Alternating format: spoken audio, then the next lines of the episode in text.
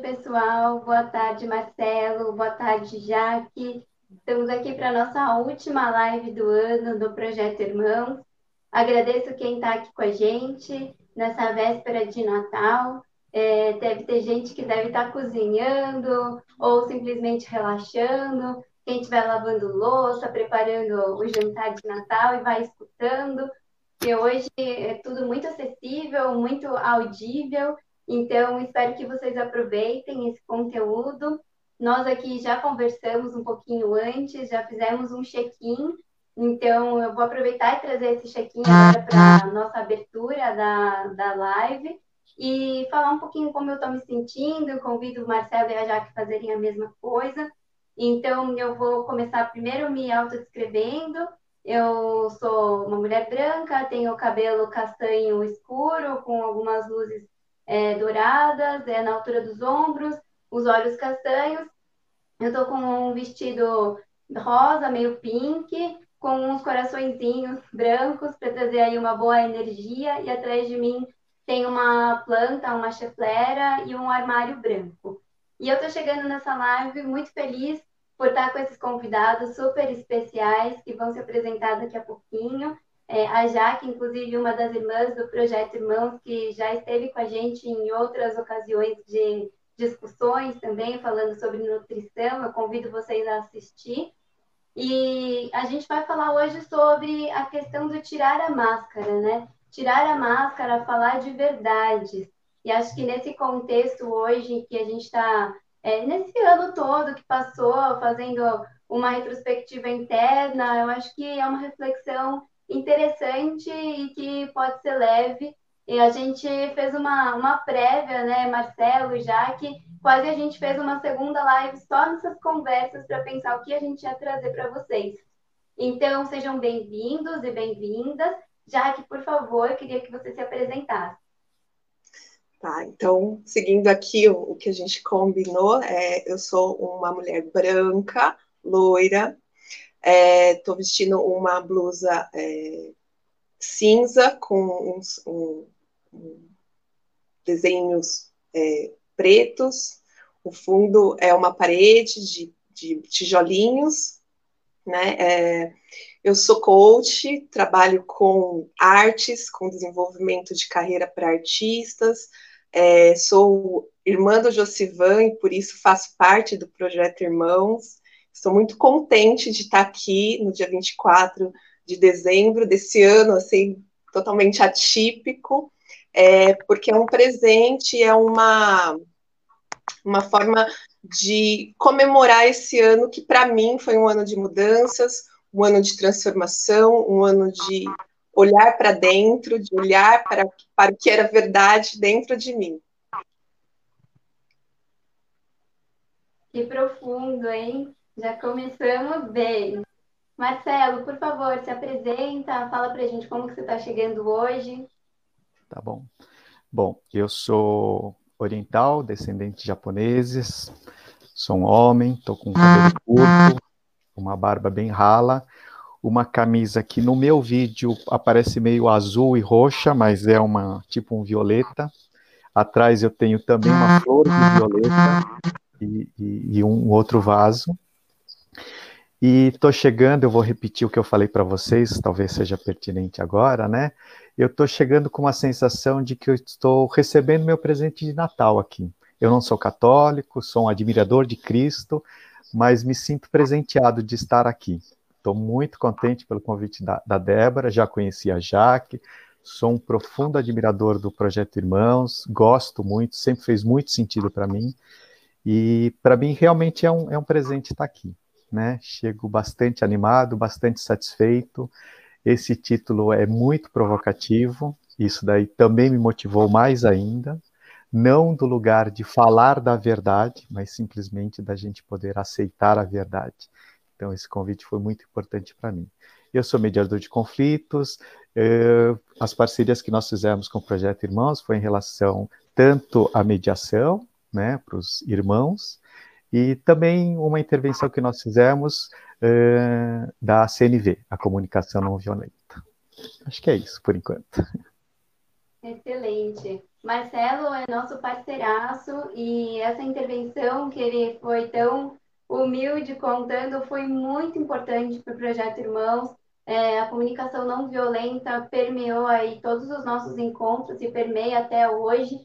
E ele trouxe uma técnica muito interessante e prática que a gente pode usar em todos os momentos da nossa vida, desde um momento dentro do carro, na direção, até uma mediação de conflitos familiar mesmo. Né? Então, Marcelo é muito singelo, mas ele faz um trabalho excepcional e agradeço novamente por você estar aqui com a gente. E eu queria abrir é, com um pequeno texto que recém eu assisti o documentário do Emicida e é o texto que abre a, a apresentação daquele conto Pauliceia Desvairada, aquela ópera Pauliceia Desvairada do Mário de Andrade. Diz assim: alguns dados, nem todos, sem conclusões. Para quem me aceita, são inúteis ambos. Os curiosos terão o prazer em descobrir minhas conclusões, confrontando obra e dados. Para aquele que me rejeita, para aquele que rejeita trabalho perdido, explicar o quê? Antes de ler, já não aceitou. Ou seja, para aquele que me rejeita trabalho perdido, explicar o quê? se já não me aceitou como eu sou. Né? Então, com isso, eu quero abrir aqui a nossa papo perguntando para vocês o que, que significa tirar as máscaras e se contaminar com a verdade. Ah, vou começar aqui. É, eu acho que é um processo, né? É um processo porque ao longo da nossa vida a gente vai recebendo muitas verdades, né? Muitos pontos de vista. E quando a gente consegue olhar para a gente sem máscaras, a gente pode entrar em, em determinados conflitos de que aquilo que a gente estava pensando, vivendo, não é realmente aquilo que eu quero viver, que é aquilo que é melhor para mim, né? E, e eu, hoje eu, eu olho para a verdade como a verdade de cada um, né? A máscara de cada um e a verdade de cada um, né? Não existe um, uma verdade absoluta. É, eu não posso chegar para a vida de uma pessoa e falar assim, olha, você tem que viver deste jeito ou daquele jeito. Tem o meu jeito de olhar para a vida. Então essa é a minha verdade. Talvez ela não sirva para outra pessoa. Né? Então, quando eu olho para as máscaras, e o que é tirar as máscaras? É um pouco de coragem de olhar para dentro, de olhar para sua própria verdade, que às vezes vai contra a verdade que você veio ouvindo, vendo, percebendo ao longo de uma vida. Né? E eu vou falar por experiência própria. Fiz uma grande mudança agora, é, esse ano, na minha vida, e essa mudança era uma coisa que eu não aceitava que eu achava que não poderia acontecer, né? Ah, é, tô morando é, longe da família, tô morando em outro estado, né? Minha família ficou em São Paulo, estou no Espírito Santo. E, e foi, foi um processo olhar para dentro e entender para o que, que a Jaque realmente queria, qual era a verdade da Jaque, e depois colocar isso para fora, né? expor isso. Então, é, eu acho que verdade é, e tirar as máscaras é um, um ato de coragem, de olhar para dentro.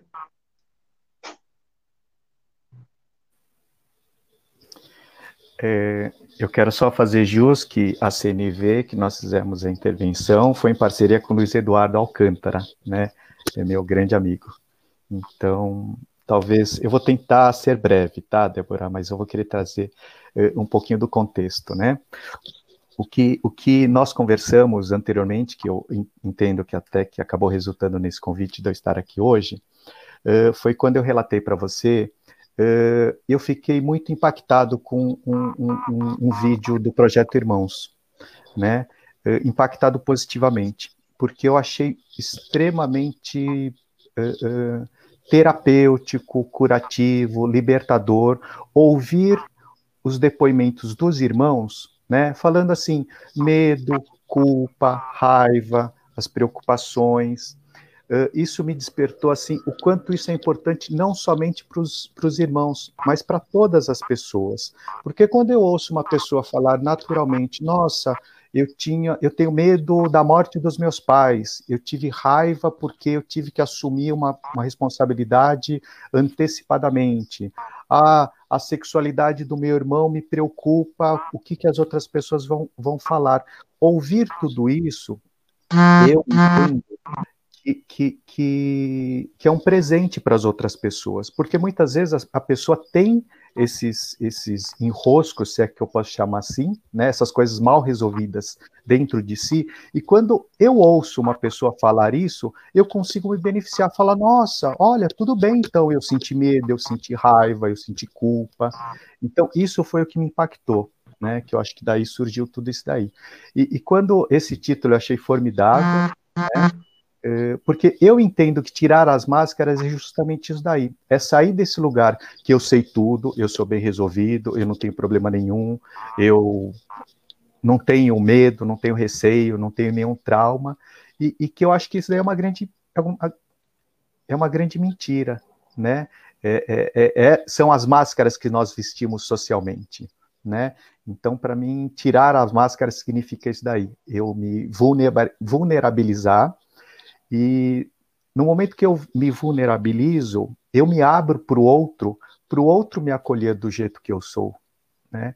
E, e, e, falar da verdade, eu não, não quero ser moralista, longe de trazer uma receita do que é a verdade, mas eu entendo que a partir do momento que a pessoa ela é verdadeira com ela mesma e, e coloca essa verdade para as outras pessoas, isso é uma verdade libertadora. Então não é uma verdade que a pessoa traz como uma receita, faça isso, isso é a verdade, não.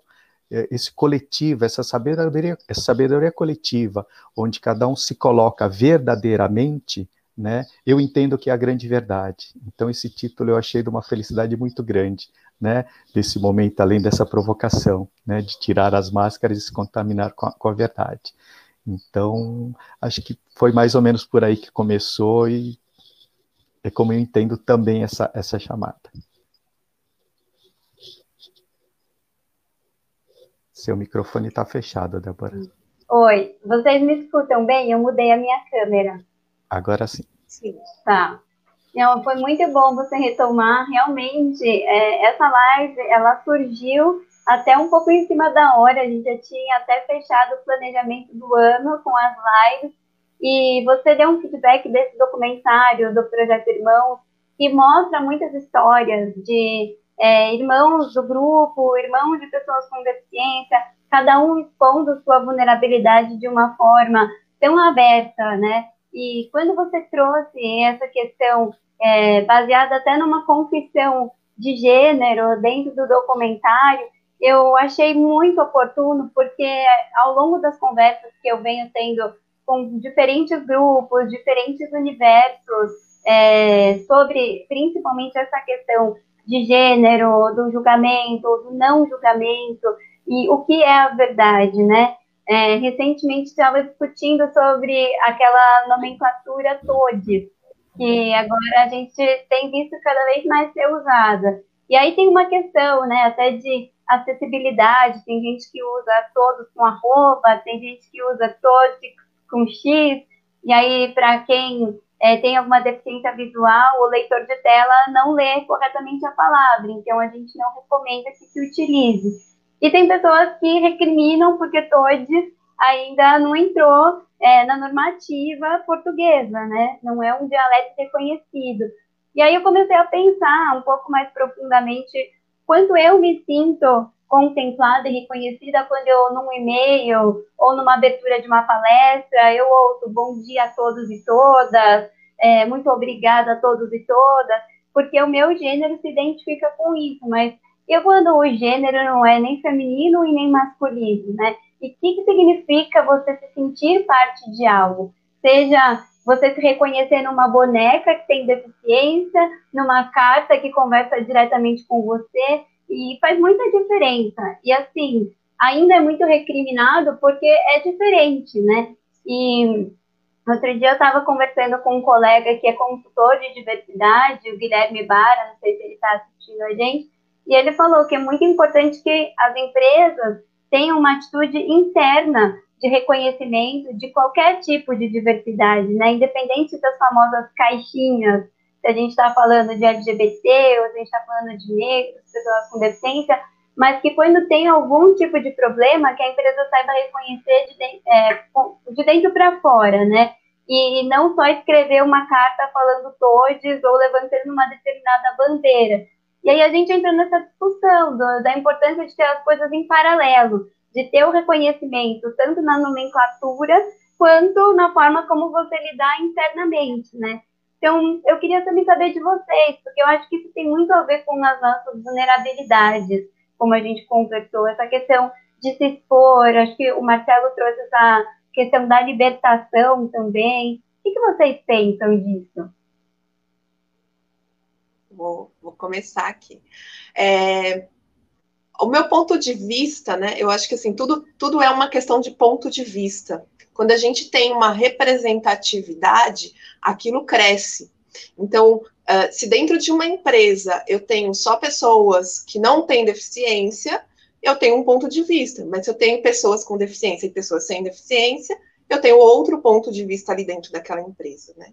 E também tem a questão da prática e da teoria, né? Porque a teoria ela é, ela é mais fácil, assim, vou colocar entre aspas, porque também não é fácil, mas é, ela é mais fácil, porque você fala e tá tudo certo, né? Você escreve uma carta e tá tudo certo.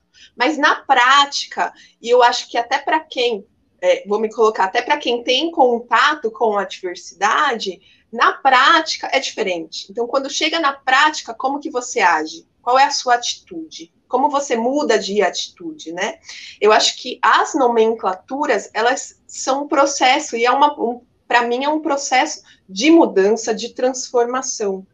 É, tá começando agora, não é, é no, do meu ponto de vista, não é assim, todo mundo vai aceitar agora. Não, a gente tem um processo, tem um processo de educação, tem um processo de reconhecimento, né? Tem um processo de é, desmistificação, né? A gente fala assim, desmistificar o que seria essa questão, todos, todo, é com arroba, é com X, ah, não, vai, vai entrar para o dicionário, não vai entrar para o dicionário. Isso é um processo, é uma construção, e a sociedade é uma transformação. É, a, acho que a, a gente já passou do ponto onde tudo era congelado, engessado, só tinha um jeito certo. Hoje existem vários jeitos certos de fazer uma coisa. Existem, a gente está ampliando as nossas, é, a, a, nossa visão. A gente está em expansão, né? A nossa vida está em expansão. Nós estamos evoluindo. Então, para mim, assim, é, são discussões que precisam estar em pauta, mas elas precisam também ser levadas com muita, muito amor, né? Do, do, do ponto de vista de, tá bom, nem todo mundo vai aceitar agora Pode ser daqui a pouco todo mundo aceite. Mas aí vai surgir outra coisa que a gente vai entrar em discussão e aí vai, vai gerar aí outra discussão diferente. Então, para mim é um processo. Nós estamos aprendendo. Nós é, acho que o que é importante é nós estamos abertos para aprender. Nós estamos abertos a ouvir outro ponto de vista e não necessariamente concordar, mas ouvir num primeiro momento. Porque o concordar, eu acho que vai ser o processo de cada um, e conforme os movimentos vão se mostrando necessários, eles vão entrando para o nosso dia a dia. E como, quando eles entram para o nosso dia a dia, a gente vai tornando aquilo comum. É, eu acho que é um processo. É, é, em relação à terminologia, Débora, eu entendo que assim é, é, é, é um gancho que você está dando, né? Mas para algo que eu entendo que é muito maior. Então, que a Jaque coloca, eu concordo. Nós estamos no início de um processo, né? Um país de 500 anos, com praticamente 400 anos de escravidão. Então, nós estamos começando a lidar com a diversidade. Eu sou da geração uh, que tinha parentes que escondiam pessoas com, deficiente, com deficiência. Eles não sabiam lidar. E nós também não sabíamos lidar. Né? Como que a gente vai falar? Precisava avisar antes de chegar na casa da pessoa. Então, isso tudo é muito novo. Né? Eu vejo assim, eu me vejo hoje. Eu sou machista, porque a estrutura em que eu nasci é machista. A minha sociedade, que eu fui criado, é patriarcal. Eu sou homofóbico, porque na minha geração era aquele negócio, ah, isso daí é coisa de viadinho, como se o, a, a, o gênero desqualificasse a pessoa. Uma coisa que hoje eu falo absurdo, mas não era absurdo há um tempo atrás e não é absurdo para muita gente hoje. Como lidar com uma pessoa uh, com uma deficiência intelectual? Se eu não, não tenho uh, uh, contato com isso. Então, até o meu medo faz com que eu discrimine essa pessoa. Então, eu sou uma pessoa que, que por vezes, inconscientemente, sou preconceituoso, eu acredito que sim. Então, toda essa terminologia, hoje começa a surgir um desconforto. Eu faço parte de um grupo de mediadores, rever mediadores. Nós somos em dois homens e cinco mulheres. É muito estranho para mim, né? Falar uh, todos estão bem quando eu estou perguntando para um homem e cinco mulheres é uma coisa que eu falo assim, nossa, não tem, é, é, é injusto no meu modo de ver né? Mas tem essa coisa da linguagem. Lembrando que a língua também é, é um ser vivo que vai, vai se modificando, né? Então, acho que a gente está no, no, meio desse processo, puxando algumas coisas. Você citou o Emicida, que, enfim, eu tenho bebido muito dessa fonte também. Uh, então, é justamente isso daí. Como lidar com um, um, um, preto na faculdade? Eu não tive nenhum, nenhum colega, tive, na verdade, um único, um único colega preto na, na, faculdade de Direito. Nenhum professor, nenhum professor, nenhum colega de, de, de escola e, e, colegial preto. Não tive, porque eu estava dentro de uma bolha. Então, acho que isso está começando agora. Nós temos bons nomes, né? Tanto a Djamila Ribeiro, trazendo o Ailton Krenak, o prêmio do, do, da literatura. Então, tudo isso daí é novo, e eu entendo que a gente ainda não sabe lidar. Nós estamos aprendendo e a gente vai aprendendo uh, fazendo. Então, acho que a é gente está é nesse, nesse, lugar ainda. Mas que ótimo que a gente já mudou. A gente já mudou. Né? A gente já começou a sair do lugar, né? trazendo para o pro Projeto Irmãos. Né? Eu fico vendo 20, 30 anos atrás, 50 anos atrás, uh, era motivo de, de esconder. Hoje não. Hoje é falado abertamente. Então, acho que ótimo, mas ainda tem muito a caminhar. Tem muito a caminhar. Débora, eu queria só colocar uma coisa que me lembrou aqui. É, quando o meu irmão nasceu, eu já tinha 22 anos. Então, eu acompanhei esse pro, pro, o processo da, da notícia, né? Da notícia, de entender, de contar para a família o que estava acontecendo. E a forma como as pessoas pensavam lá há 16 anos atrás é muito diferente da, da forma como as pessoas pensam hoje. Então, se o Josivan nascesse hoje, o meu, a minha forma de lidar com tudo seria diferente. Então a gente precisa lembrar que estamos em aprendizado. Claro que a gente precisa buscar formas de acelerar esse aprendizado, né?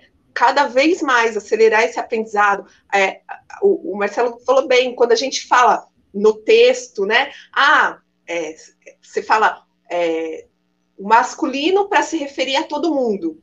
Você fala feminino só para se referir às mulheres.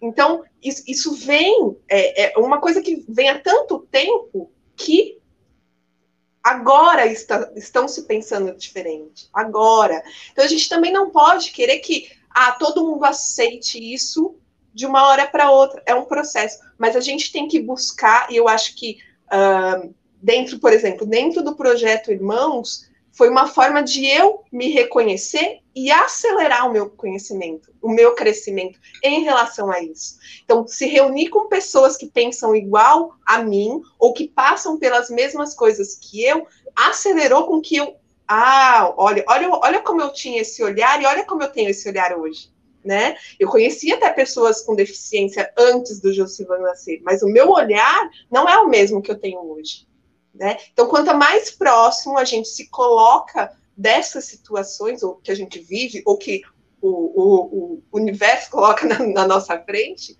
mais a gente olha para isso e mais a gente acelera esse processo de mudança e transformação. Sim, E é o que você comentou quando a gente fez o nosso esquenta, né? Que tá tudo bem não fazer parte do seu universo.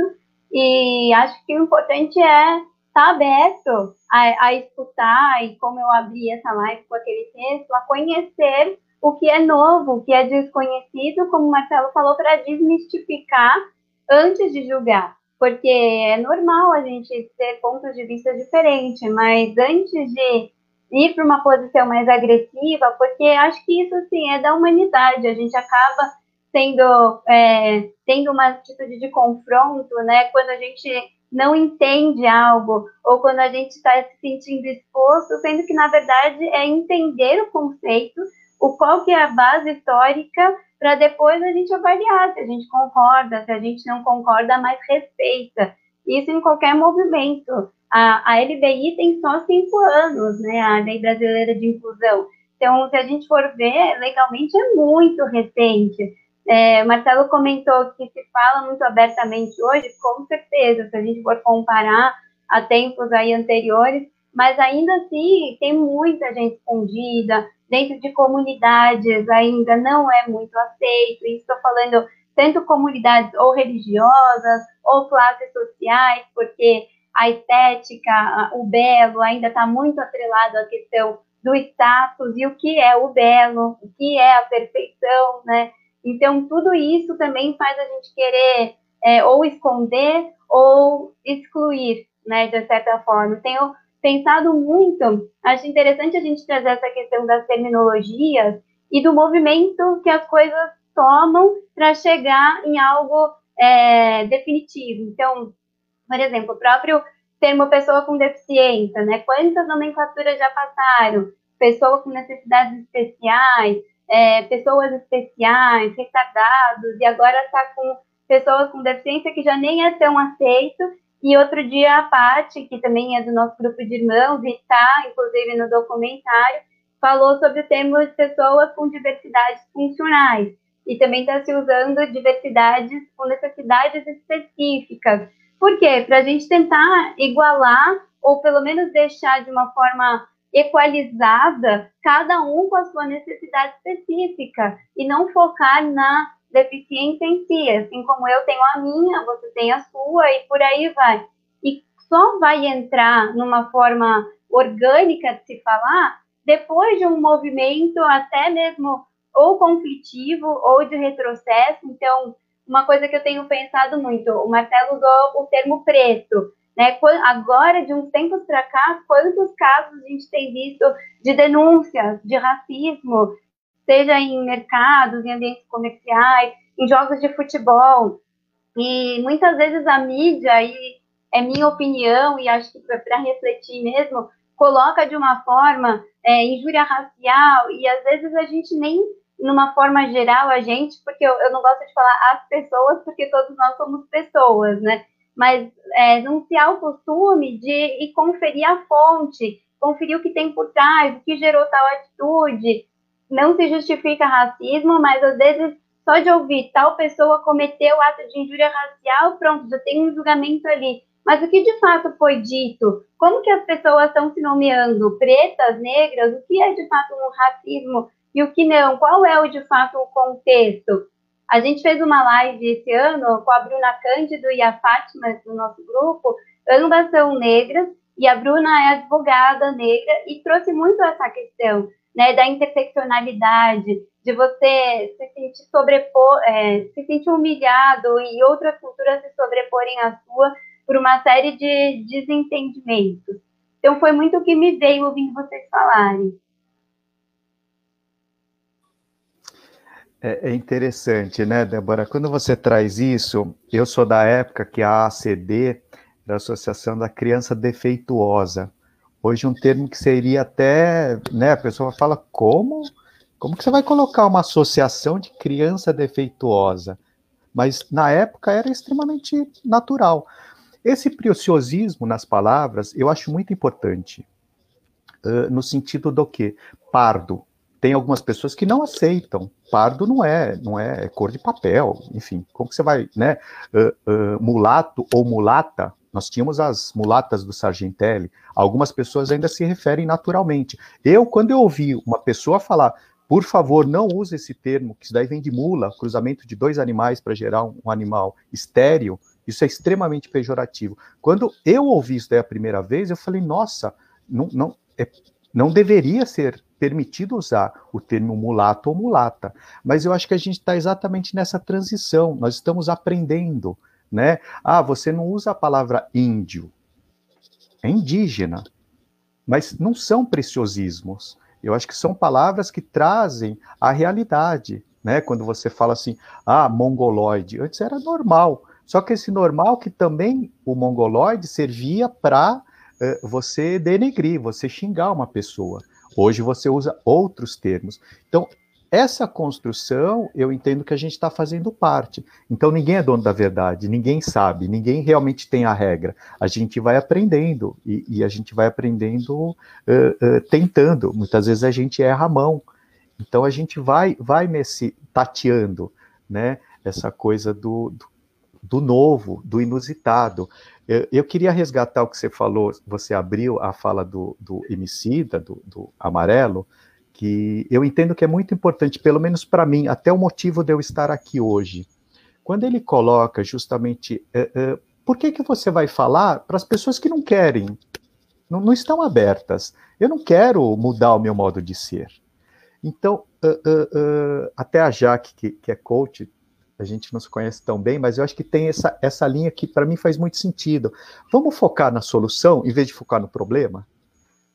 O problema são os preconceituosos, né? Quem é deficiente? O preconceituoso, o racista, o machista, o machista, o homofóbico, uh, uh, são essas pessoas ou as pessoas que sofrem uh, a discriminação?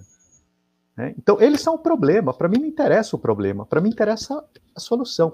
Eu entendo que a solução, que aí eu acho que trazendo para até pelo, pelo título né, da chamada, que eu entendo que a solução está exatamente nisso daí.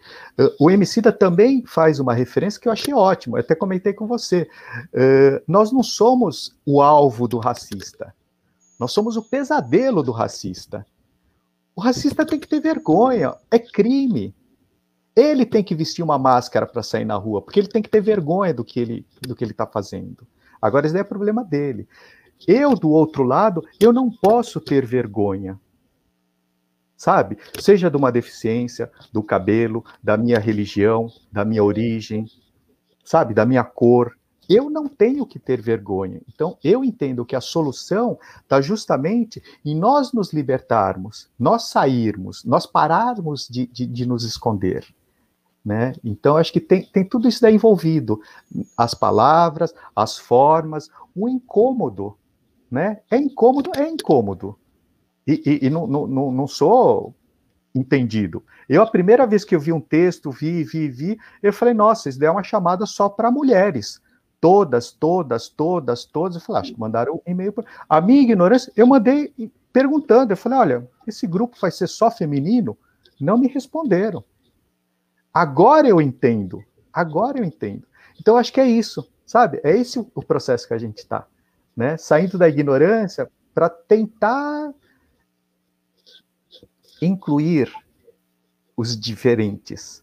Isso uhum. tudo é muito novo, é muito novo. E muitas vezes causa medo. E esse medo causa até mesmo, por vezes, até uma violência, até uma rejeição. Então, acho que está tudo bem. E só puxando um pouquinho a brasa para minha sardinha como mediador, é, como é bom nós termos conflitos. O conflito é saudável, é ótimo, porque enquanto eu estou falando, eu gosto de verde, você fala, eu gosto de azul, isso é um conflito ótimo. É bom eu falar do que eu gosto, é bom entender o que você gosta. É diferente, o Márcio Sérgio Cortella define dessa forma, do confronto. A minha vontade, a, o meu gosto, a minha verdade prevalece sobre a sua. Então eu quero destruir a sua versão. Isso é um confronto. Isso é o lado negativo. Mas o conflito é muito saudável, apesar de ser incômodo, apesar da gente não estar acostumado com esses conflitos. A gente não quer se indispor. Né? Fala, ó, oh, Débora, eu não concordo muito com você, eu não gostei muito do que você fez. A gente não tem esse hábito, mas é saudável, porque a partir do momento que eu falo, falo isso daí para você, ou se a Jaque vem e fala uma coisa para mim, falou, nossa, Marcelo, você falou dessa forma, não sei o que, eu achei isso, isso, isso. Uh, pode até parecer que a pessoa pode não gostar, mas é um grande favor, é um ponto cego que eu não estou vendo. Então, eu acho que a gente também está começando a aprender a aceitar as diferenças. E junto com as diferenças vêm os conflitos. Então, é só uma colocação que eu acho que é, é cabe bem nesse grupo aqui. Cabe. Cabe. Eu vou pegar um gancho dessa, porque eu estava numa aula de meditação e o professor falou é, exatamente sobre isso, né? Como que um diamante, né, que é bruto, vira uma pedra preciosa, né? É através do atrito. e é, o atrito é esse conflito, na metáfora é esse conflito, né? Então, é, é importante essa discussão, mas eu acho que vem uma coisa antes, o importante é o respeito que a gente tem quando a gente faz essas discussões, né? Respeitar que a outra pessoa pode ter uma, uma opinião diferente. E tá tudo bem, se aquilo não tá fazendo mal para ninguém, tá tudo bem, é a opinião dela. Desde que ela não faça mal para ninguém, ok, a gente vai continuar discutindo, vai continuar falando, vai continuar colocando na mesa os assuntos para que em algum momento isso vire o comum, né? A gente está trabalhando, o, o, Marcelo trouxe a questão da nomenclatura lá, é, de, dos povos, misturou como que chamava, era a nomenclatura daquela época, hoje não, não é mais, não faz mais sentido, né? E, e aí a gente tem que respeitar, né? Não, não é o meu lugar de fala falar sobre é, pessoas pretas, não é o meu lugar de fala, mas eu tenho que ser responsável pela minha atitude diante desses assuntos. Eu sou responsável pela minha atitude com os meus amigos, com as pessoas, com, com o meu trabalho, como que eu trato essas pessoas, como eu, que eu trato este assunto. E, e parar de ter medo do, do, do, do, atrito. E aí eu vou falar um pouco sobre. É, a já, eu tinha muito medo do conflito, do atrito. E esse, esse ano, com essas mudanças que eu fiz, foram vários atritos, foram várias verdades que eu tive que tirar de dentro de mim, apresentar e que trouxeram atritos, trouxeram conversas difíceis. E essas conversas, conversas difíceis fizeram com que eu crescesse muito e tenho certeza que as pessoas que estavam em volta de mim também.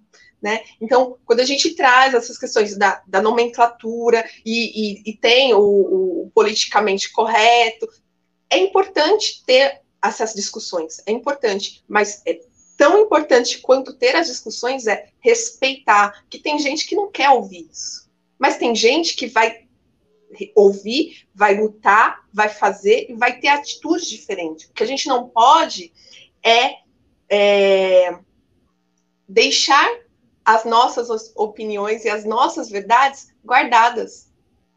As nossas verdades não foram feitas para serem guardadas. Elas foram feitas para serem colocadas na mesa. Isso faz bem para mim e para o todo. Né? Eu acho que é, ficou muito, muito claro. Essas discussões são importantes, elas trazem conflitos, trazem coisas ruins, trazem, mas elas também trazem coisas boas.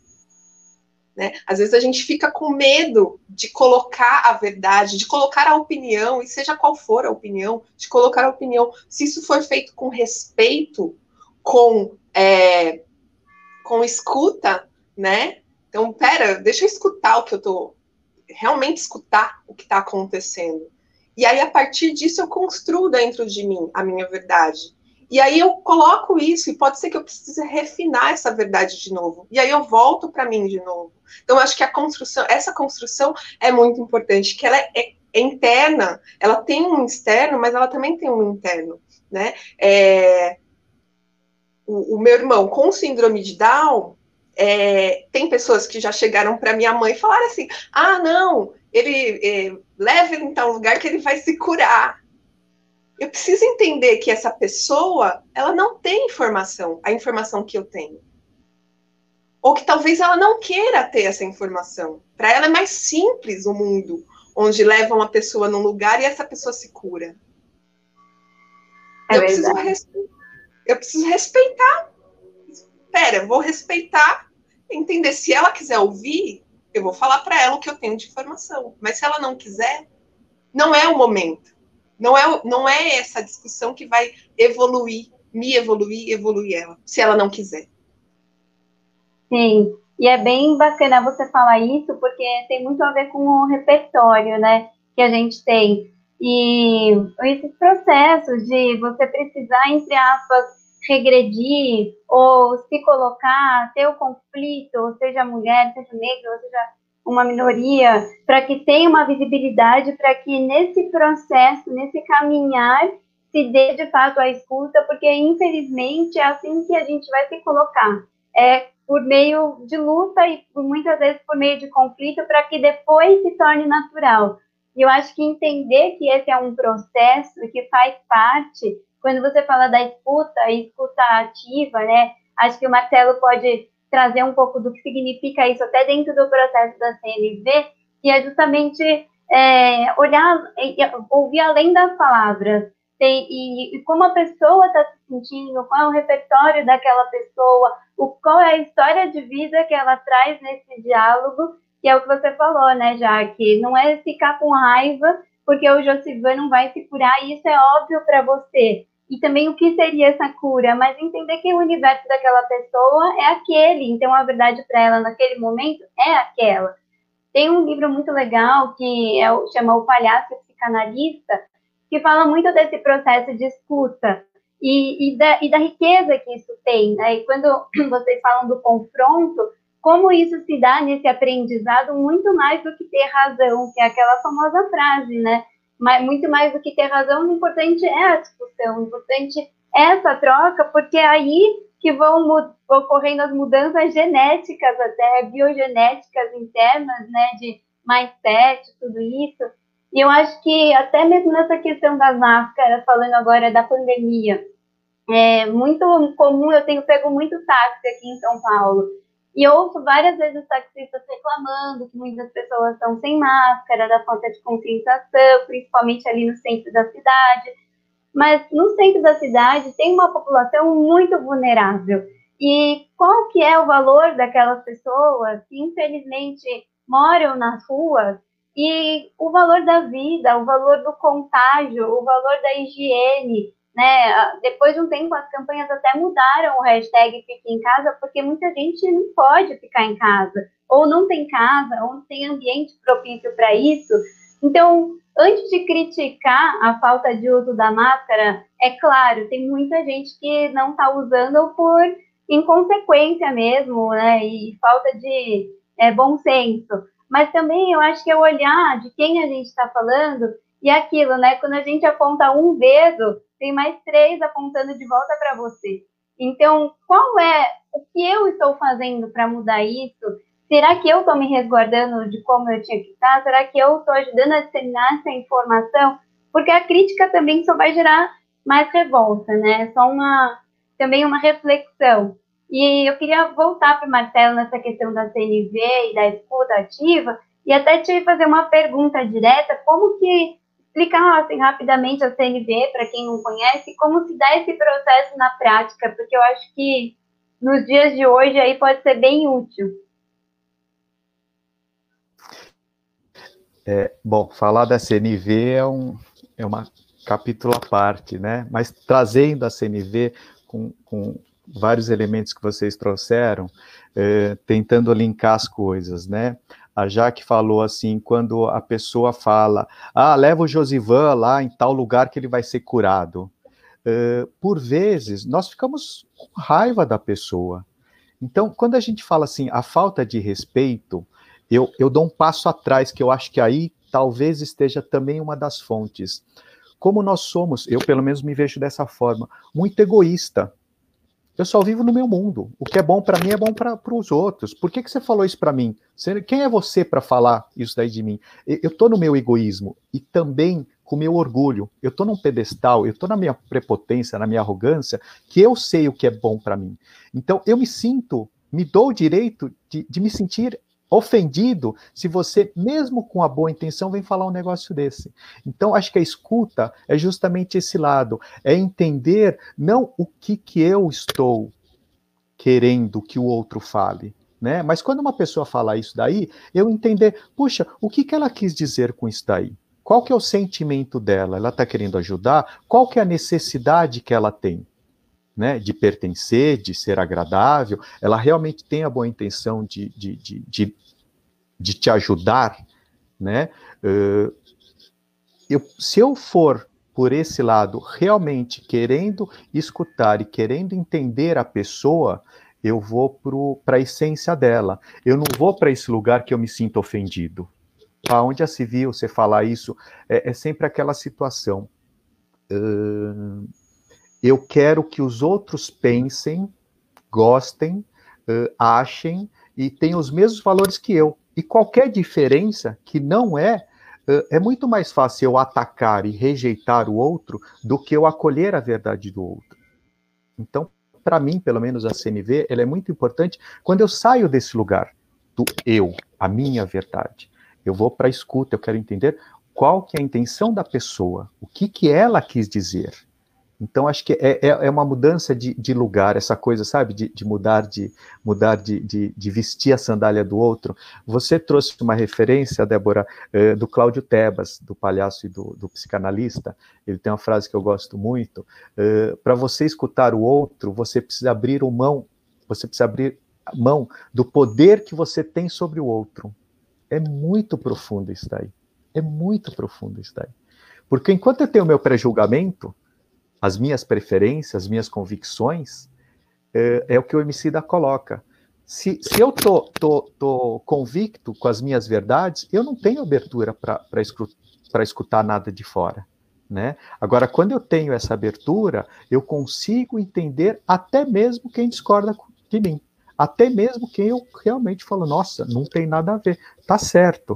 Mas eu entendo que essa é a posição da pessoa. Eu não vou concordar, e não preciso concordar. E também não preciso convencer os outros que têm que concordar comigo. Eu acho que essa é a grande arte, pelo menos que eu estou uh, começando a engatinhar, né? De, de, não querer impor as minhas verdades e, e de começar a, a, escutar o outro a partir do lugar do outro. Uma frase de uma educadora que eu, que eu acho, eu vou pegar o nome que eu acho muito importante, que ela fala, acho que é, bom, eu vou pegar o nome certo, que ela fala uma coisa que, eu, que, que mexeu muito comigo é, não é fazer para o outro o que eu gostaria que fizesse por mim.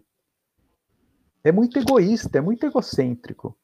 É fazer para o outro o que ele gostaria que fizesse para ele. Né? Então é essa coisa muito arrogante, muito prepotente. Eu sei o que é bom para você. Eu sei o que é melhor para você. Eu sei como você tem que lidar a sua vida. É uma coisa muito arrogante, muito prepotente.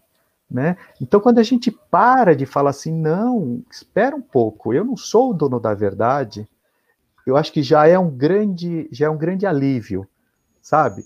Já, já é um grande ufa.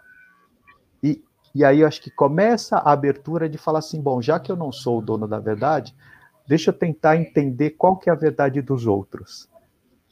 Pelo menos é, é, é o início, é o início. Então acho que tem, tem alguma coisa nesse sentido. Legal.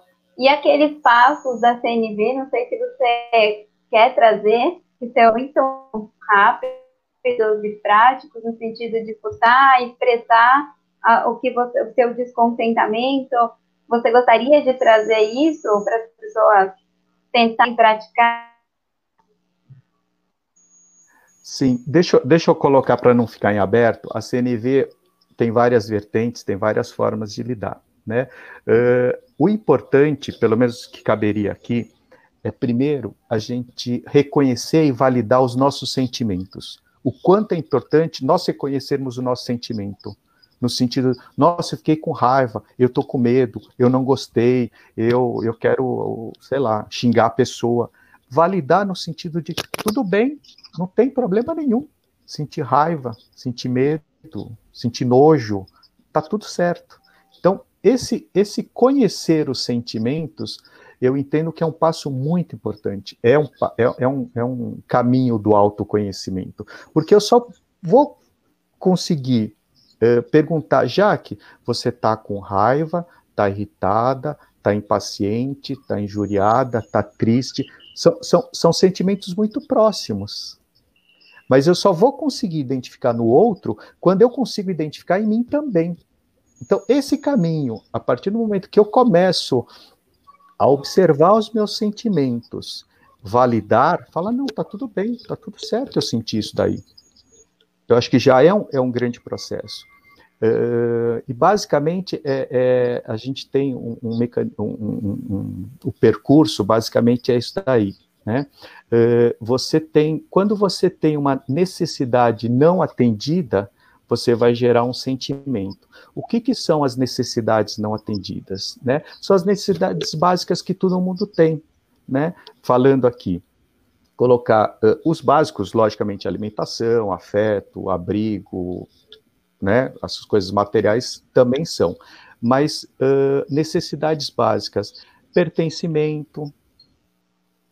Hoje a gente está falando em Natal, espiritualidade, família, conforto, segurança, são, são todas essas necessidades que nós temos. Então, quando a gente começa a observar qual que é a necessidade minha que não foi atendida, que me gerou essa reatividade em relação a outra pessoa.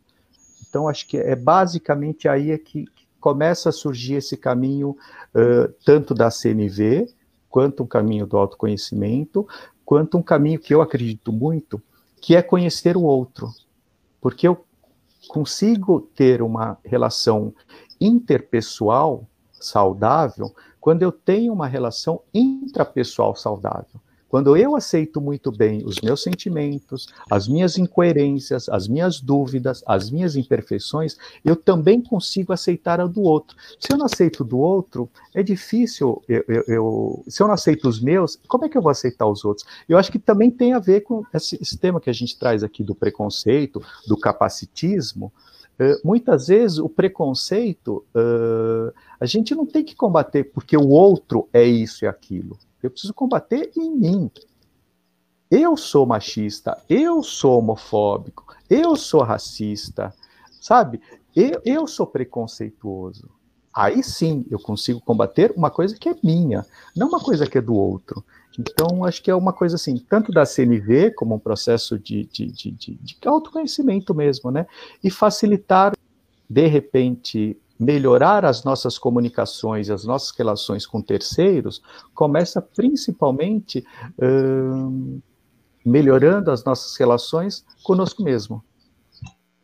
Acho que esse é o, esse é o grande é o grande início, né? Pelo menos que eu acredito. É o grande desafio, né? Eu tenho a teoria crítica da sociedade, não sei quem já ouviu falar, o autor José Leão Croci, que fala muito sobre essa questão no bullying, que é justamente essa identificação e rejeição em si mesmo quando você olha para o outro, né? Então, quantas vezes você já não ouviu falar da pessoa homossexual de ter características, não se aceitar, mas um exemplo super raso, mas que acontece muito e por aí vai o confronto com o outro que pode ser igual a você, mas que não tem uma autoaceitação, né? Então, é bem interessante você expor o que você sente é assim uma libertação. Eu até queria trazer um pouco para você, já que essa questão da liberdade, da libertação, o que é, porque todo mundo busca essa liberdade, né? E o que seria? Eu, quando a gente estava conversando, trazendo um pouco para o mundo dos irmãos, você falou algo que me marcou, que ter um irmão com deficiência mudou alguma coisa na sua vida, mas até do projeto Irmãos, na verdade, é, a perspectiva é outra, né? Que, claro, o Josivan mudou, mas que não é ele específico, né? Você que se reinventou, se ressignificou. Queria que você contasse um pouquinho disso. Show. É, acho que vem é, essa, essa questão assim. É, eu já tinha 22 anos, então eu já tinha uma vida, já tinha passado por muita coisa, já tinha conhecido muitas pessoas, me relacionado com muitas pessoas, e nasce um irmão com deficiência né? E nesse momento é, é, um momento de confusão completa, porque você não tem informação, você nunca foi atrás, você nunca ouviu ou conviveu. Ouvir, você até ouvia, mas você nunca conviveu. E quais são os desafios? E aí, uh, isso traz um. Parece que traz um. Eu falo do óculos, né, que são crenças novas, traz um óculos novo para você, para você olhar aquela vida. Então, peraí, como que é a vida a partir disso? Né? É, como é a vida? Porque a gente tem expectativa, tudo a gente vai criando expectativas. E com o irmão com deficiência, você fala assim: peraí, as minhas expectativas com ele não são, não podem ser iguais que eu tenho com meu outro irmão. Não podem ser, não podem ser as mesmas que eu tenho com a minha vida. É uma outra expectativa. Tem expectativa? Tem, porque a gente é humano, mas tem outras expectativas. E, e o que me trouxe, assim, é, me trouxe muito mais paciência. Eu tinha muito o certo e errado, sabe? Eu era a pessoa do certo e errado, da regra.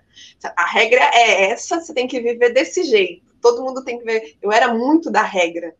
E, e a vinda do Josivan e a forma como isso interferiu na minha família, com relação à união, com relação à opinião, com relação a é, como a gente se tratava, veio muito essa questão da leveza. Pera, vamos lá. Como que a gente faz agora, a partir dessa, desse óculos? E as coisas ficaram mais leves, tá? É, Para quem né, não conhece, nem, nem, todo mundo conhece o Josivan, né? O Josivan ele não fala, mas ele se comunica muito bem. Então, quando ele quer alguma coisa, ele faz você fazer por ele. É, ele é a pessoa que faz você fazer por ele. É muito engraçado isso, porque se ele quer um canal, é aquele canal e pronto, e acabou, porque ele vai fazer você fazer por ele. É, e não é na briga, não é no choro, não é, não é, não é isso. Ele vai fazer. Se ele quiser sentar num lugar e tiver alguém ali, ele vai fazer aquela pessoa, ele, ele vai sentar naquele lugar né? E o meu irmão, ele me trouxe muito isso. Tipo, Jaque, peraí, as coisas, você, você não, não precisa ter tudo certo e errado, as coisas podem ser mais leves, você pode olhar de outro lugar. Quando você precisar de alguma coisa, você pode ir lá e pedir, ou tomar as, as ações necessárias para você conquistar aquilo, porque o Josivan conquista, ele não toma, ele conquista as coisas, sem falar né? Então é, é, é um ponto de vista totalmente diferente. Né? É, a gente recebeu um, um, depoimento de uma professora esses dias é, de, que cuidou dele quando ele era pequenininho, quando ele tinha assim, acho que três, quatro anos, e ela mandou uma mensagem para a gente falando que o Josivan inspirou ela a trabalhar com pessoas com deficiência, a se especializar e aí fazer é, cursos e trabalhar hoje exclusivamente com pessoas com deficiência. Então, uau, o meu irmão, que tem síndrome de Down, que não fala, ele é inspiração para uma pessoa. É um outro ponto de vista. Então, assim, a gente passa a olhar o mundo de um jeito que não é mais performance, não é mais resulta só resultado, não é mais só conquistar, é um mundo onde você inspira, onde você, você vai atrás do que você acredita, um mundo onde você vai atrás da informação, né? Uh, eu, eu acho que o Projeto Irmãos, eu acho que eu tenho, conheço há uns cinco anos, se eu não me engano, cinco anos, que eu conheço o Projeto Irmãos, que foi outro mundo. Nunca conheceria as pessoas do Projeto Irmãos na minha vida antes do Josivan pessoas como as pessoas do Projeto Irmãos são muito diferentes da minha realidade. E o quanto isso me trouxe visão, expansão, pontos de vista e, e é, reconhecimento, reconhecimento de poder olhar para outra pessoa e falar essa pessoa sente o mesmo que eu, né? E reconhecer e liberdade para reconhecer os meus sentimentos, que é o que eu acho que foi o que originou esse esse bate-papo. Tipo, nossa, essas pessoas aí, elas estão reconhecendo que elas sentiram raiva, que elas podem se sentir culpadas, que elas podem se sentir tristes por conta disso. E tá tudo bem. Isso traz um. Quando a gente se permite olhar para os nossos sentimentos, reconhecer e verbalizar e colocar eles para o mundo, isso traz liberdade. Que é o que você falou. Isso traz liberdade. Eu posso sentir o que eu sinto e tá tudo bem.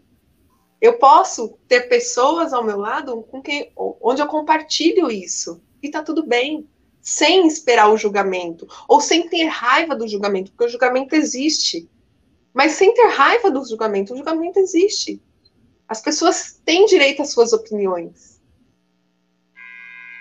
Mas eu, mesmo assim, eu coloco a minha opinião, eu coloco o meu sentimento, eu me abro para as pessoas que eu confio, para as pessoas que, com quem eu troco. E tá tudo bem. E eu e, e, e, vou para os lugares onde eu, eu, espero esse acolhimento. E eu peço esse acolhimento, que aí eu aprendo com meu irmão. Eu peço o acolhimento, eu peço o que eu quero.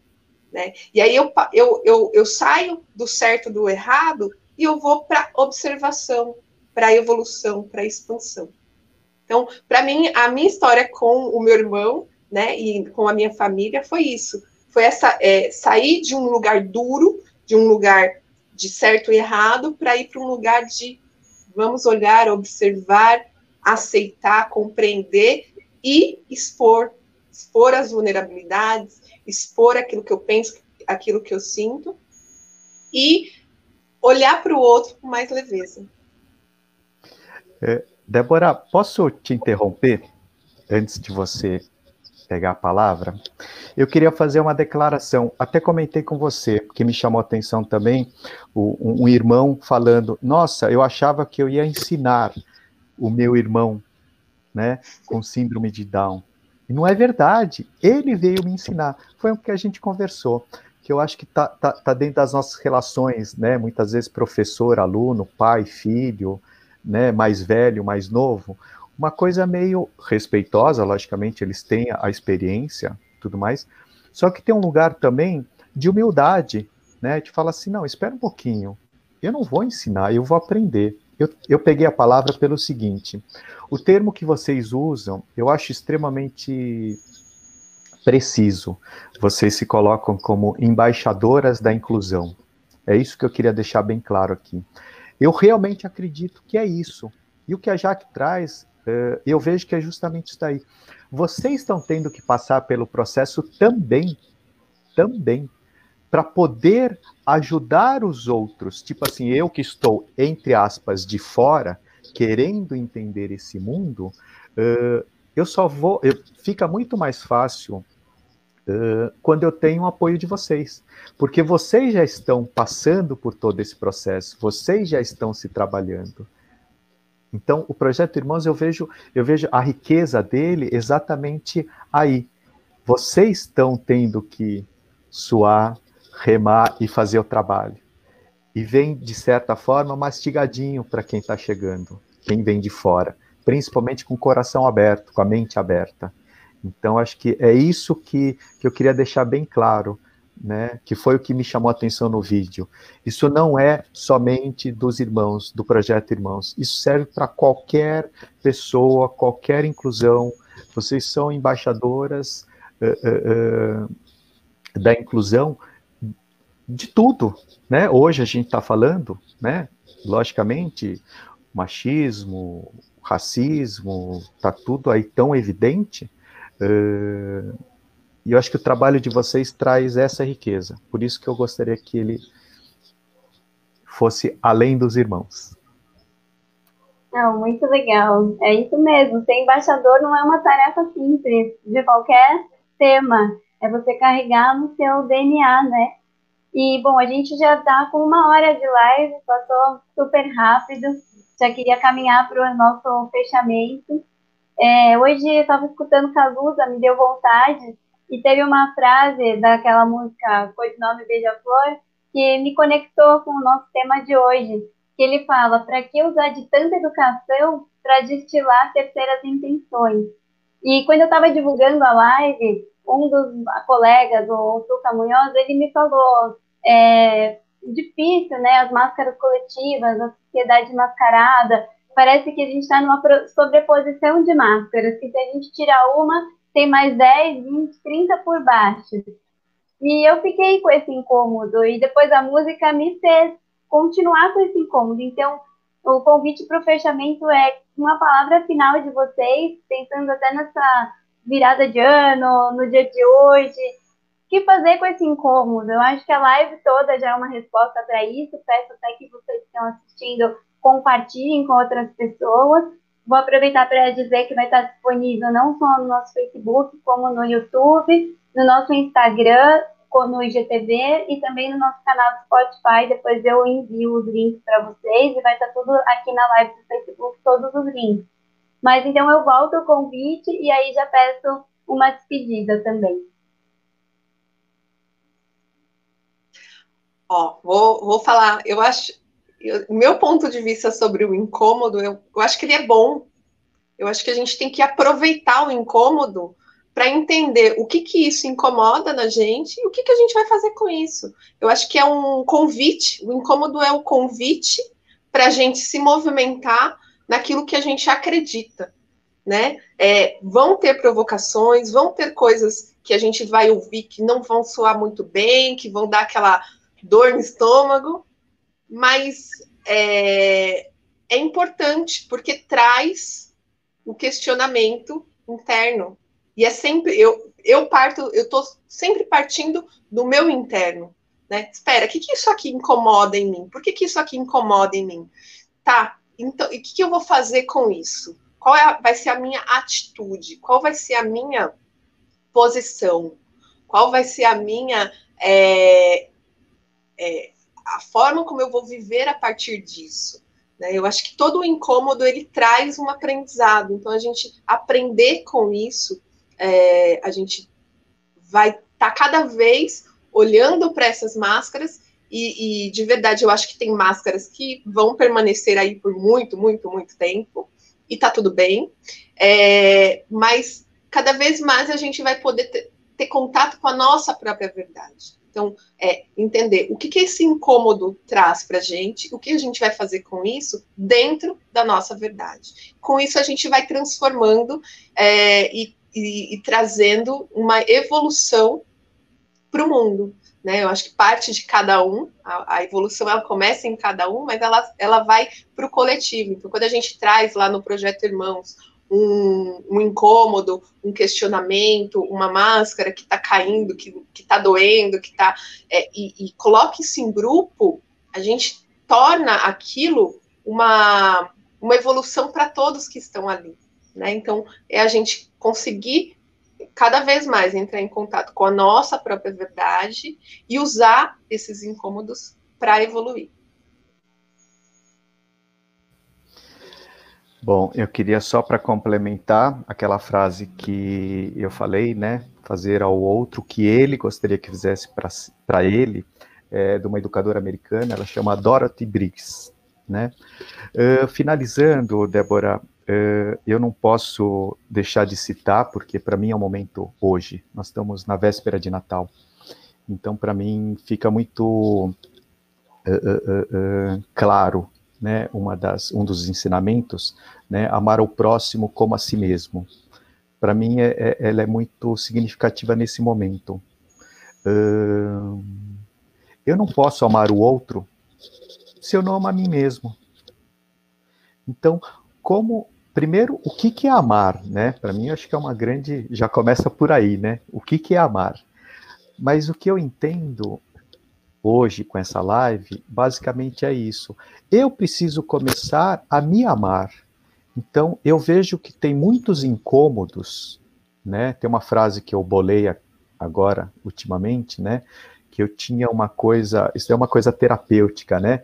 Um carregador de venenos mentais e emocionais de terceiros, sabe? Aquela coisa de carregar a culpa dos outros, sabe?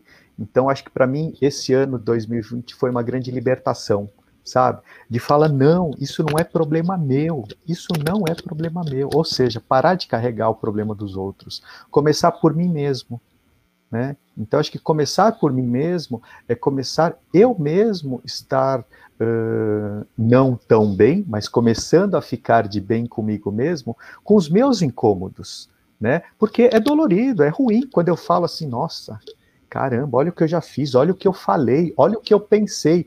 Então, eu me vejo muitas vezes, né, os meus defeitos, as minhas sombras, né, eu falo, nossa, que idiota, que escroto, que machista que eu fui, que chauvinista que eu fui, que sentimento mesquinho que eu tive em relação ao outro. Isso é muito incômodo, uh, mas eu acho que é o início da liberdade, sabe? É ruim, mas fala assim, bom, eu estou agradecendo hoje, em particular, Que bom que eu estou começando a ver isso, apesar de não ser agradável, sabe? Mas eu estou agradecendo porque antes eu só via no outro. Eu só, como você falou, eu só apontava o dedo, né? E tinha três virados para mim, eu não via, sabe? O outro é isso, o outro é aquilo, o outro é isso, o outro é aquilo. E ficava criticando, reclamando, resmungando da vida e não resolvia nada. Então, eu entendo que é bem cômodo começar a olhar e você fala, nossa, tá tudo aqui dentro, né? Mas ao mesmo tempo que é incômodo, eu entendo que é o início pelo menos de um bem-estar comigo mesmo. E por isso que eu acredito muito no que vocês fazem, porque eu entendo que vocês fazem isso, né? Vocês percebem, de alguma forma, somatizam todos esses, né? Todos esses incômodos e, e, e processam e trazem, entregam de alguma forma para a sociedade, para o todo, de uma forma mais palatável, coisas que eu não sei lidar. Então acho que eu acho que é isso. Nós estamos na véspera de Natal, nós estamos no diante do projeto Irmãos, que eu acredito muito. Então é, é dessa forma que eu que eu que eu encerro. Que legal, estou arrepiada aqui de ouvir as falas de vocês em vários momentos, eu me arrepiei. É, quero agradecer de novo, feliz por ter vocês aqui nessa véspera de Natal, desejar boas festas para quem comemora ou não Natal, uma boa virada de ano. E vou deixar um desafio aqui para fechar essa live, que é fazer pessoas que têm pensamentos divergentes ou que não são ainda do mundo da diversidade, colocando isso em outra caixinha, assistirem pelo menos 10 minutinhos dessa live, que eu sei que é um grande desafio. Falar de nós para nós mesmos é mais fácil, né? Então, se a gente conseguir que outras pessoas escutem, eu acho que já é um grande feito. Boa tarde para vocês, boa noite e até 2021. Tchau, tchau.